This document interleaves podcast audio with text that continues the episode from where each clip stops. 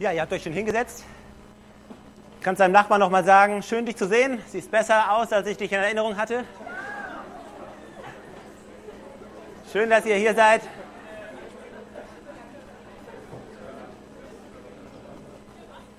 Schön, dass ihr gute Laune habt. Ich, ich kann so ein bisschen Aufmunterung gebrauchen, wisst ihr, weil ähm, Werder Bremen hat gestern verloren. Ermutigung, ja? Kein Mitleid. Okay. Äh, lasst uns mal anfangen beten. Jesus, ich danke dir, Herr, du liebst uns und du willst jedem Einzelnen von uns begegnen. Du hast uns dein Wort gegeben. Es ist so gut, dass wir das haben, dass du dadurch zu uns reden willst. Und ich bitte, dass du heute jeden, jedes einzelne Leben hier berührst, was hier ist. Dass wir dich hören, dass du in unser Leben veränderst, dass du in unser Leben sprichst und wir wollen das empfangen. In Jesu Namen. Amen. Bei uns heißt es Kids Church und ich glaube, wir sind die einzige Kirche in Regensburg, wo die Kinder in, einer eigenen Bar sind. Also ich weiß nicht, ob das gut ist, aber wie auch immer. Ich will euch heute eine Geschichte erzählen von einem Kinderkirchenmitarbeiter, also von der Kids Church. Und er steht vor seinen fünfjährigen Kids und will ihnen erklären, wie man in den Himmel kommt. Und er fragt sie, komme ich in den Himmel, wenn ich zu allen Menschen nett bin. Ja, zu meiner Frau und zu meinen Kindern, zum Hasen und zum Goldfischli, einfach zu nett bin zu jedem, komme ich dann in den Himmel. Und die Kinder brüllen, nein! Ja, komme ich in den Himmel, fragt er, wenn ich immer in die Church komme, wenn ich zum Aufbauen komme, wenn ich diene an jeder Ecke, wenn ich alles mache, was gebraucht wird. Und die Kinder schreien wieder, nein! Komme ich in den Himmel, fragt er, wenn ich alles verkaufe. Mein Haus, mein Auto, alles Geld, was ich habe, spende und irgendwie den Armen gebe, komme ich dann in den Himmel? Und sie sagen wieder alle Nein. Er fragt, ja, wie dann? Was muss ich tun, um in den Himmel zu kommen? Und in der letzten Reihe, da steht so ein kleiner Fünfjähriger auf und brüllt, du musst sterben! ja, es gab, es gab vor einer Weile so eine Talkshow von Anne Will, die ist jetzt irgendwo im Spätabendprogramm in der Versenkung verschwunden. Aber der Titel dieser Sendung war Letzte Ausfahrt Paradies gibt es ein Leben nach dem Tod. Und es war interessant, so, da war eine Frau, die hatte so eine Nahtoderfahrung und es waren verschiedene andere Menschen, so von verschiedenen Religionsausprägungen und sie haben diskutiert, gibt es da was? Kommt da was? Gibt es einen Himmel? Gibt es eine Hölle? Oder gibt es beides? Oder gibt es nichts? Was auch immer. Es ist interessant, drei Viertel der Bevölkerung in unserem Land glaubt, dass da irgendwas kommt. Dass da irgendwie einen Gott gibt, irgendein höheres Wesen, dass da irgendwas sein muss. Viele Leute mögen nicht so gerne an die Hölle glauben, das ist nicht so populär. Und es gibt sehr viele verschiedene Meinungen darüber, was, davon, was da wohl kommen wird. Viele Leute glauben lieber an den Himmel, aber sie glauben auch nicht, dass sie Adolf Hitler da wieder treffen werden. Also es ist irgendwie ein breites Spektrum vorhanden. Das Problem ist, dass äh, für diesen ultimativen Beweis, dass wir sterben, ja, kein Mensch kann dir sagen, so, ich habe das Foto mitgebracht, so sieht es aus. Ja? Die meisten Menschen hoffen, irgendwie wird das schon gehen, ich bin ganz gut drauf, ich führe ein ganz gutes Leben, das wird irgendwie schon reichen. Meine Message heute heißt, wie gut ist gut genug? Wie gut ist gut genug? Und wir werden uns heute eine Geschichte anschauen von der Begegnung eines Mannes mit Jesus. Und er kommt zu Jesus und er begegnet ihm und in dieser Geschichte wird sich seine ganze Sicht verändern. Alles, was er geglaubt hat, alles, was er gedacht hat, was richtig ist, wird sich total verändern durch diese Begegnung mit Jesus. Und diese Story steht im Johannesevangelium. Und die Bibel ist eingeteilt in zwei Teile, in das Alte Testament und in das Neue Testament. Und das Neue Testament beginnt mit vier Büchern, die nennt man die Evangelium, Evangelien, weil sie von dem Leben Jesu berichten. Und unsere Geschichte steht im Johannesevangelium. Und wenn du die Bibel dabei hast, drittes Kapitel ab Vers 1. Okay. Eines Nachts kam ein Pharisäer mit Nikodemus zu Jesus, der zu den führenden Juden zählte. Also Jesus bekam Besuch mitten in der Nacht. Einer schlich sich dahin in der Dunkelheit. Er wollte nicht gesehen werden und er kam zu Jesus. Und die Pharisäer, das war so eine Gruppe im Judentum, die glaubten, wir haben alles drauf. Wir wissen genau, wie der Hase läuft, wir wissen Bescheid, wir kennen uns aus, wir nehmen alles ganz, ganz genau. Und diese Story spielt sich ab in Jerusalem. Damals eine Provinz im Römischen Reich in Judäa. Und die Menschen dort sind Juden. Sie gehörten zum Volk Israel, Sie wissen, wir stammen ab von Abraham und den hat Gott mal erwählt. Ja, wir gehören zum auserwählten Volk von Gott. Wir gehören zum Club. Ja, wir gehören zu den Richtigen. wir sind in Ordnung. So das war ihr Selbstbewusstsein. Gott hat uns auserwählt. So, und die führenden Juden, zu denen auch die Pharisäer gehörten, das war so eine Gruppe von Menschen, die standen zwischen den Römern, den damaligen feindlichen Besatzern und dem Volk. Sie waren so dafür zuständig, beide Seiten irgendwie happy zu halten. Und für die Römer waren sie politische Führer. Sie waren zuständig dafür, dass alles schön ruhig blieb im Land und sich keiner auflehnte gegen die Besatzer. Und für das Volk waren sie religiöse Führer. Und für sie stand eine Menge auf dem Spiel, auch für Nikodemus, mit diesem Jesus, der da rumlief und der da Predigten hielt und die Leute irgendwie Unruhe brachte. Und er kam zu Jesus und ich weiß nicht genau, was seine Motive waren. Er wollte der Sache auf den Grund gehen, nämlich an, wer ist dieser Jesus? Wer ist dieser Mensch? In Vers 2 steht dann sein erster Satz, wie er ihn begrüßt, wie er zu ihm kommt und er sagt, Meister, sagt er, Meister, wir alle wissen, dass Gott dich gesandt hat, um uns zu lehren, die Wunder, die du tust, beweisen, dass Gott mit dir ist. Er spricht Jesus an und sagt Meister zu ihm. Ja, die Juden würden sagen Rabbi. So, das war ein Respekttitel. Du bist ein Lehrer, du bist ein guter Mann, ich habe Respekt vor dir. Er konnte aber auch mit dieser Haltung, ich weiß Bescheid, ich weiß, wer du bist. Du bist ein Lehrer, ein Lehrer und Gott ist mit dir. Ja, du bist ein Rabbi und du bist ein Meister. Du machst irgendwie gute Sachen, aber die Frage, die eigentlich im Raum steht in dieser Story ist, die Frage, die bei Nikodemus im Raum steht, ist die Frage, Jesus, wer bist du eigentlich? Wer bist du wirklich? Und diese Frage stellt er nicht, aber es ist interessant, Jesus, und das geht ihm auch mit dir so, er kennt die Frage hinter der Frage. Er kennt hinter dem, was du sagst und was du tust, das, was dich eigentlich bewegt. Jesus auf diese Aussage Meister und so weiter, auf diese Aussage, hier gibt Jesus eine interessante Antwort gleich. Nikodemus will wissen, ist er, ist er der vielleicht, auf den wir warten? Ist er der, auf, die, auf den wir warten? Ihr müsst wissen, die Juden, die haben auf jemanden gewartet, jemanden Gesandten von Gott, einen, den sie Messias nannten oder Christus nannten, einen, der von Gott gesandt werden sollte, um das Volk zu erlösen. Und sie erwarteten übrigens auch einen, der sie von der römischen Herrschaft erlösen wird. Einen, der die Feinde aus dem Land jagt und das Land wieder zu der vollen Größe aufrichtet. Und Jesus war einer, der trat mit diesem Anspruch auf.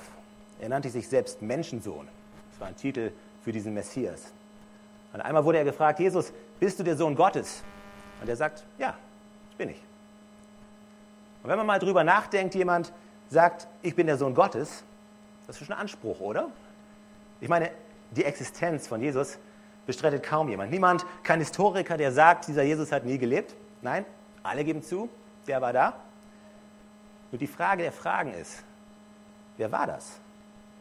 Wer ist Jesus wirklich gewesen? Oder wer ist er?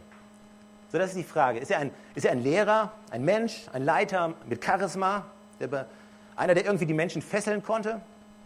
Oder ist er vielleicht der, der behauptet zu sein, nämlich der Sohn Gottes, Gott selbst, der Mensch wurde?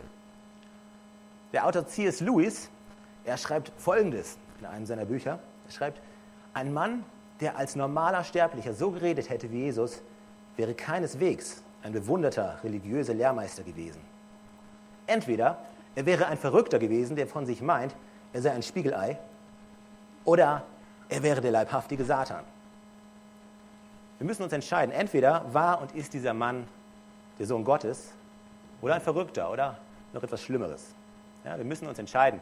Die Option zu sagen, ja, das war ein charismatischer Führer, das war ein Lehrer, das war einer, der hat so tolle Sachen gesagt wie liebe deinen Nächsten und so nette Dinge. Diese Option haben wir nicht. Ja, wenn ich zu dir komme und wenn ich sage, ich bin Gott, die Option zu sagen, ach, der Stefan ist ein netter Kerl, die hast du dann nicht mehr. Ja, weißt du, dieser Anspruch, ich bin Gott, der teilt irgendwie die Option in zwei Seiten auf. Entweder ist er ein Verrückter oder ein Irrer, ein Verführer, ein Sektenführer, was auch immer, oder das, was er sagt, das stimmt tatsächlich und er ist tatsächlich Gottes Sohn. Wisst ihr, wenn Menschen heute sagen, ich glaube an Gott, dann ist das easy. Ja, da hat keiner ein Problem mit. Glaub an Gott, glaub an Buddha, glaub an das Karma, glaub an irgendwas. Natürlich, jeder darf an irgendwas glauben. Aber sobald du sagst, ich glaube an Jesus Christus, dann wird es heiß. In dieser Frage, wer ist dieser Jesus, da scheiden sich immer noch die Geister, auch heute noch. Also Nikodemus kommt mit dieser äh, Ich weiß Bescheid Fassade, ja, mit dieser Ich weiß, du bist ein Rabbi, du bist ein Lehrer, du, ja, und Gott ist mit dir. Ja, aber die eigentliche Frage, Jesus sieht hinter die Fassade von ihm und der Antwort wird mit einer irren Antwort in Vers 3. Jesus erwiderte, ich versichere dir, wenn jemand nicht von neuem geboren wird, dann kann er das Reich Gottes nicht sehen. Jesus, was ist das für eine Antwort? Ich meine, Nikodemus sagt, Gott ist mit dir und du bist ein Rabbi und, und du sagst, du musst von neuem geboren werden, sonst kannst du das Reich Gottes nicht sehen. Und das Reich Gottes, wisst ihr, das ist ein anderer Begriff für den Himmel. Das ist Himmelreich. Also er, er spricht von jetzt auf gleich, wie, wie man in den Himmel kommt. Irgendwie, ohne Vorwarnung. Wie kommt man in den Himmel? Er sagt, ich kann dir sagen, wie das geht. Du musst von neuem geboren werden. Und war, wahrscheinlich war das für Nikodemus so ein Schenkelklopfer gewesen. Ja? Er sagt dann in Vers 4 nämlich, was meinst du damit? rief Nikodemus aus. Wie kann ein alter Mensch wieder in den Leib seiner Mutter zurückkehren und zum zweiten Mal geboren werden? So, dem, dem flogen irgendwie gerade die, die, Brocken des letzten Essens aus dem Mund, ja, vor Lachen. Ja, der war total von den Socken so von neuem geboren werden. Natürlich meint Jesus das nicht wörtlich. Er redet von etwas, nicht etwas, was körperlich passiert, sondern von etwas Geistlichem. Eine geistliche Neugeburt. Und er sagt in Vers 5, ich sage dir, niemand kommt in das Reich Gottes, der nicht aus Wasser und Geist geboren wird. Menschen können nur menschliches Leben hervorbringen. Der Heilige Geist jedoch schenkt neues Leben von Gott her. Er redet von einem neuen Leben, was Gott schenkt, ein neues Leben. Weißt du, Nikodemus, wie alle Juden, die glaubten, wenn ich in den Himmel komme, da muss ich zuallererst mal die richtige Abstammung haben. Ich muss von Abraham, Isaak, Jakob abstammen. Ich muss zum Volk Israel gehören, weil wir sind der Club. Ja? Wer zu uns gehört, der gehört dazu. Und zweitens, ganz wichtig, ich muss die Gebote halten. Ich muss alles richtig machen, was Gott gesagt hat. Nikodemus glaubte an so eine Art überirdische Skala, wo Menschen einsortiert werden. So bei minus 10, da sind die, die sehr, sehr bösen Menschen. Adolf Hitler, Gaddafi, Pol Pot, was weiß ich, die sehr, sehr bösen Menschen, die sind da unten irgendwo. Und dann gibt es noch die ziemlich bösen Menschen. So Mörder, Kinderschänder, nenn was du willst. Und die alle sind unter der Nulllinie. Und die anderen, die normalen, ja, bei denen ist auch nicht immer alles so ganz in Ordnung. Aber im Großen und Ganzen sind wir doch über der Nulllinie. Wir sind doch ganz gut. Und er glaubte an diese Skala, er glaubte, dass er das schon irgendwie schaffen würde. Dass sein Leben schon irgendwie in Ordnung sei vor Gott mit dem, was er sich da so zusammengelebt hat. Aber ihm dämmert irgendwas in diesem Gespräch, glaube ich, mit Jesus, wo Jesus auf Fragen antwortet, die er gar nicht gestellt hat, aber die in seinem Herzen waren. Ihm dämmert, Jesus redet nicht von einer Skala, Jesus redet nicht davon, dass wir irgendwie uns abmühen, um gut genug zu sein. Er redet offensichtlich von etwas völlig anderem als das, was mich meine Väter und meine Vorväter gelehrt haben, was die Leute um mich herum glauben. Er redet von einem ganz anderen Konzept. Vielleicht gibt es etwas, was ich noch nicht weiß, mag er gedacht haben. Vielleicht redet dieser Jesus von etwas, was ich noch nicht kenne. Und Jesus sagt zu ihm, du hältst dich zwar für gut, Nikodemus, aber all das hat nichts damit zu tun, dass du das Reich Gottes, sprich den Himmel, sehen wirst. Dein Leben, alles, worauf du baust, es nützt dir gar nichts. Das ist das, was Jesus ihm sagt. Das ist ziemlich krass. Du kommst nur in den Himmel, wenn du ein neues Leben empfängst. Ein neues Leben, wenn du etwas bekommst, was Gott tun muss, was der Heilige Geist tut. Okay, jetzt hat er die Aufmerksamkeit von Nikodemus und Nikodemus fragt ihn, wie geht das? Ja, wie geschieht das? Äh, steht in Vers 9, wie geht das? Wahrscheinlich war er beunruhigt. Ja, es ist beunruhigend, wenn wir merken, dass das, woran ich geglaubt habe, worauf ich vertraue, das scheint irgendwie nicht zu funktionieren. Jesus redet von einem anderen Konzept, das religiöse Schema, was mich in Sicherheit gewogen hat. Äh, ich meine, es ist, es ist netter und es ist entspannter zu glauben, dass wir schon irgendwie durchkommen, oder? Wir sind ja nicht so schlimm wie die anderen. Da gibt es ja so viele Böse. Es ist beruhigend zu sagen, ich glaube an den lieben Gott, der ist im schönen Himmel, ich bin ein ganz guter Mensch, also ich werde da schon hinkommen und ich kann jetzt mit meinem Leben wieder zur Tagesordnung übergehen kann jetzt mit meinem Leben einfach so weitermachen wie bisher. Wie beruhigend ist das, wenn ich das auf diese Art und Weise wegdränge? Aber Jesus macht deutlich, dass er von etwas anderem redet. Nun, dann kommt Jesus, und jetzt wird es ein bisschen tricky, jetzt kommt Jesus auf eine Geschichte im Alten Testament in diesem Kapitel. Und Nikodemus, der war Profi, ja? der wusste sofort, ah, davon redest du, Jesus. So, nämlich, von einer, Jesus redet von einer Geschichte, die sich abgespielt hat, als Mose, so hieß der Anführer, der das Volk damals aus der Gefangenschaft in Ägypten in ein neues Land geführt hat. Und als sie mit dem Volk unterwegs waren, haben sie gegen Gott rebelliert, sich beschwert und gemurrt und so weiter. Und dann passiert Folgendes. Unterwegs äh, kommen Giftschlangen. Ganz viele und viele werden gebissen und viele Leute sterben. Und Gott gibt Mose dann einen Tipp und sagt, weißt du was, ihr müsst Folgendes tun. Ihr müsst eine Bronzeschlange nehmen und auf einen Stab tun und die aufrichten. Und jeder, der zu dieser Bronzeschlange guckt, zu dieser Schlange guckt, die aufgerichtet ist auf diesem Stab, der wird nicht sterben. Das ist das, wovon Jesus plötzlich anfängt zu reden. Das ist ziemlich crazy, weil was hat das jetzt mit dieser Sache zu tun? Wir werden es gleich sehen. In Vers 14 da steht, und wie Mose in der Wüste die Bronzeschlange auf einem Pfahl aufgerichtet hat. Und jetzt schlägt er die Brücke. So muss auch der Menschensohn, jetzt redet er wieder von sich selbst, er bezeichnet sich selbst wieder als den Gesandten von Gott, den Messias, den Christus. So muss auch der Menschensohn an einen Pfahl aufgerichtet werden, damit jeder, der glaubt, das ewige Leben hat. Jesus schlägt eine Brücke und sagt, der Messias wird an einem Pfahl genagelt und Rettung kommt durch ihn.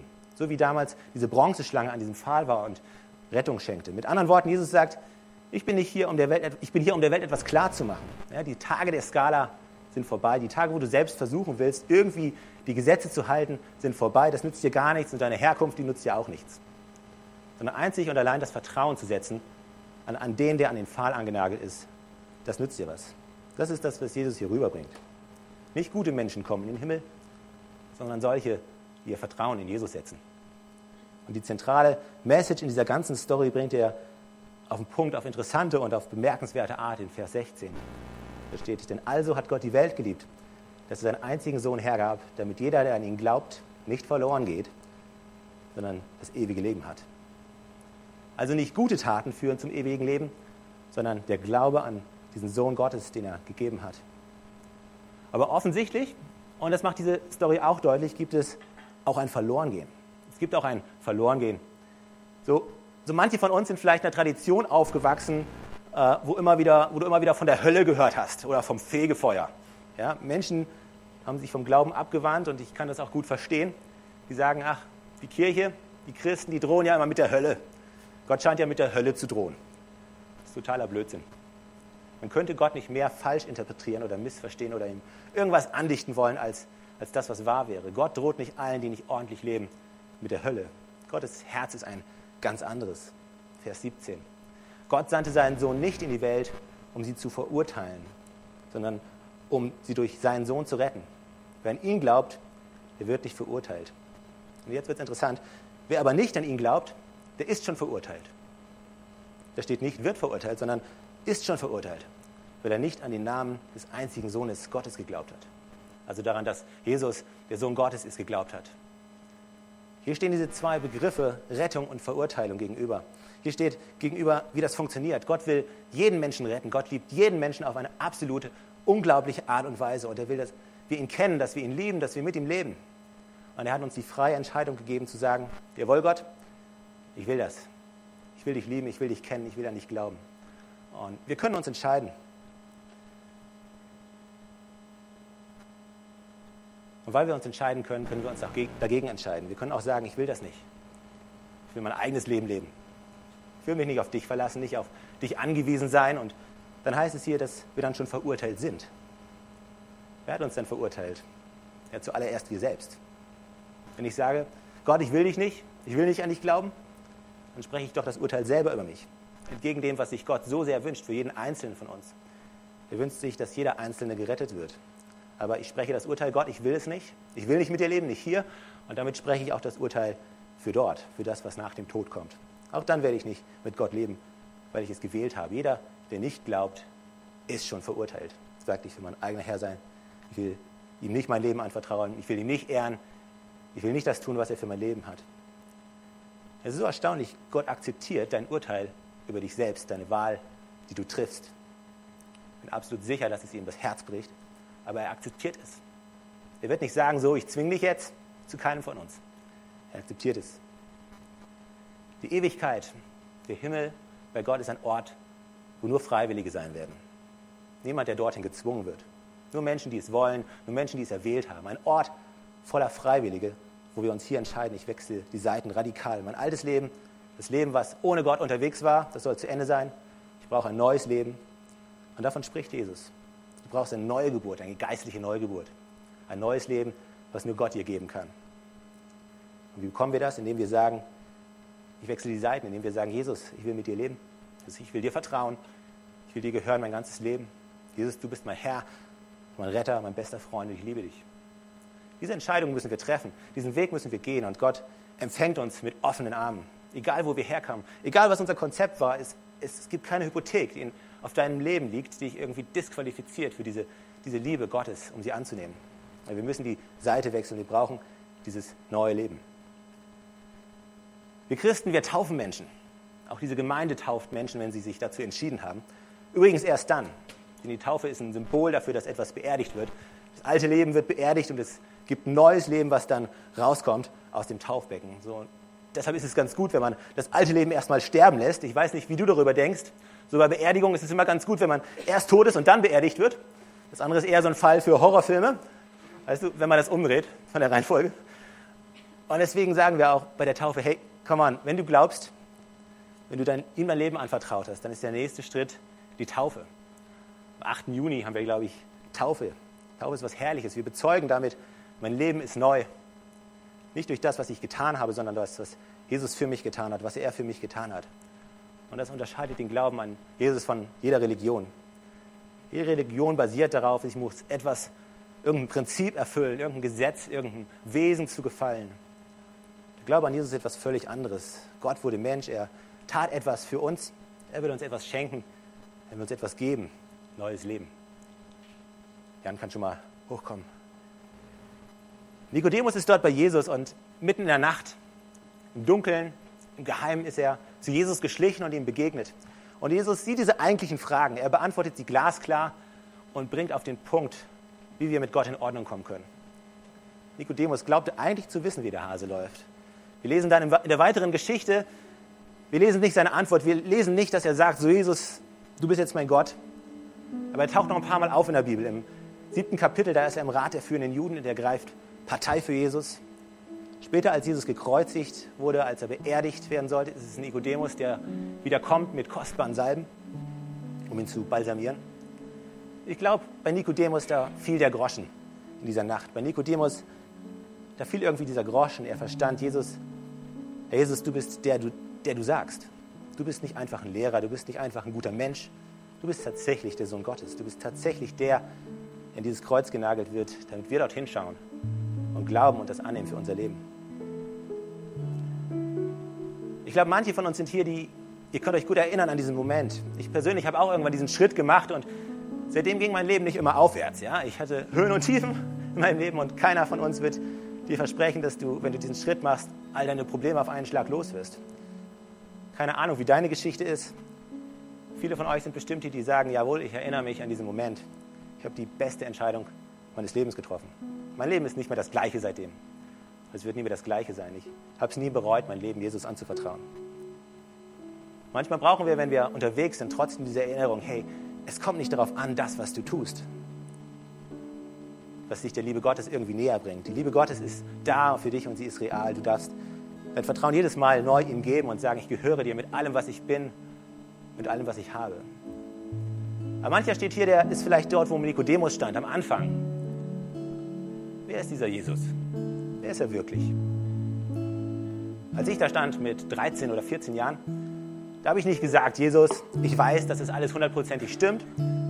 Nein, mein Gebet war, Jesus, wenn es dich gibt und wenn du Gott bist, dann will ich dir mein Leben geben. Und ich habe gesagt, ich versuche es, ich will ihn kennenlernen. Ich will der Sache auf den Grund gehen. Jesus hat mein Herz gesehen und hat gesehen, da ist jemand, der will mich kennenlernen. Die Bibel sagt, dass wir, dann, wenn wir ihn suchen, dass wir ihn finden werden. Und je mehr ich mit Jesus unterwegs war, je mehr ich in der Bibel gelesen habe, habe ich gemerkt, nee, das ist nicht nur ein Buch, sondern da spricht jemand zu mir. Meine Probleme in meinem Leben sind nicht verschwunden, aber ich, ich habe die Sicht auf diese, eine neue Sicht auf die Dinge bekommen. Ich habe gemerkt, ich bin nicht mehr alleine unterwegs, sondern ich habe jemanden, der über allen Problemen und über allen Schwierigkeiten steht. Es war der Beginn eines großen Abenteuers, mit Jesus unterwegs zu sein. Und die Botschaft von Jesus ist absolut glasklar. Nicht gute Menschen kommen in den Himmel.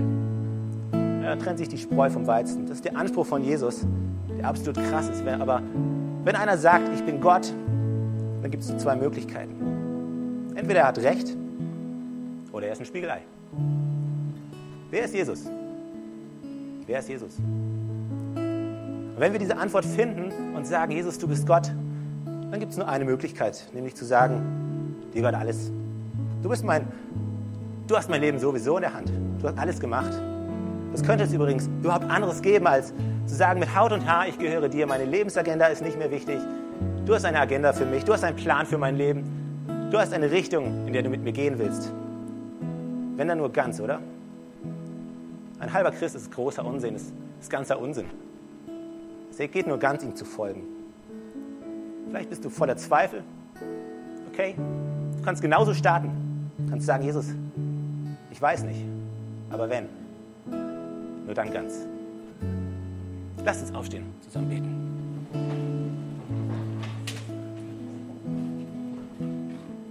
Jesus, du hast gesagt, du bist, du bist Gott, du bist der Herr über allem und du hast dich für uns hingegeben, du hast alles gegeben, damit wir in Kontakt mit Gott, mit dir treten können. Und ich bitte dich, dass du uns immer wieder neu die Augen dafür aufmachst, dass es nicht darauf ankommt, wie viel ich acker, ob ich ein guter Mensch zu sein scheine nach der Gesellschaft, sondern dass es einfach nur darauf ankommt, dass ich diesen Schritt gemacht habe, auf diese Beziehung, auf dich zu. Und du möchtest, dass keiner verloren geht. Du möchtest, dass jeder mit dir lebt. Und ich bitte dich für alle, die, die diese Entscheidung noch nicht gemacht haben, dass sie darüber nachdenken, dass sie Leute ansprechen bei uns im Team, dass sie darüber klar werden, hey, worauf baue ich mein Leben? Ich danke dir, dass du uns begleitet. Ich danke dir, dass du einen Plan hast für jeden Einzelnen von uns und dass du uns wahnsinnig liebst. Amen.